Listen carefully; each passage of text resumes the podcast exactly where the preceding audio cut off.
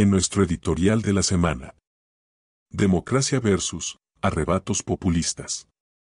Los pueblos que olvidan su historia, están obligados a repetirla. La embestida que sufre hoy en día la institucionalidad democrática en América Latina y Costa Rica no es la excepción, constituye un fenómeno de causas económicas y sociales, profundas pero también políticas, que son fácilmente identificables. Lo cierto es que los sistemas políticos también se erosionan, se desgastan las organizaciones partidistas, partidos, las sociales y el mismo Estado se ha vulnerado. La corrupción pública y privada también ha jugado su papel para hacer frente a sus desafíos en aras del bienestar de la colectividad. Es el caso de la educación, la atención de la brecha social, que ensancha la pobreza, la justicia, la salud, el ambiente y el deterioro de la cultura, que atenta contra la identidad de los pueblos. No obstante, cada sociedad posee sus propias características y por tanto, la forma en que se manifiestan las contradicciones son distintas en virtud de la identidad histórica de cada una de ellas.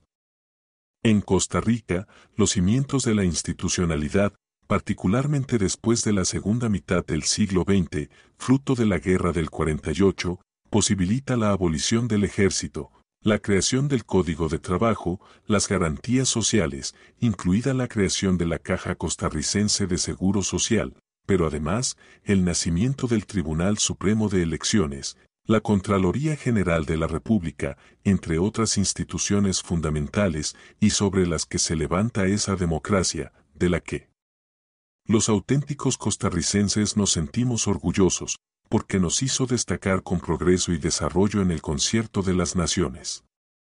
Hoy, las corrientes populistas en el continente y fuera de él pretenden borrar la historia, que en nuestro caso como nación, nos vincula a esas invaluables conquistas históricas y sobre el valor que éstas poseen para la colectividad.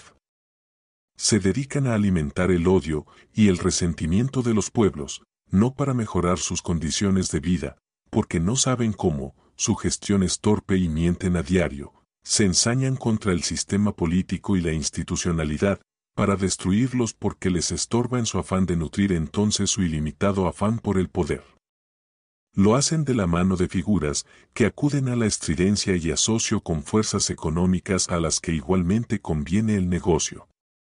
Se nutren de sus propias mentiras, mientras provocan mayor desinformación y elaborando una narrativa para su propia audiencia. Aquí es donde viene entonces el principal reto de la ciudadanía consciente y de los diferentes grupos de la sociedad civil, cuál es ser más activos y vigilantes con respecto a los enemigos de la democracia, sea por acción o por omisión.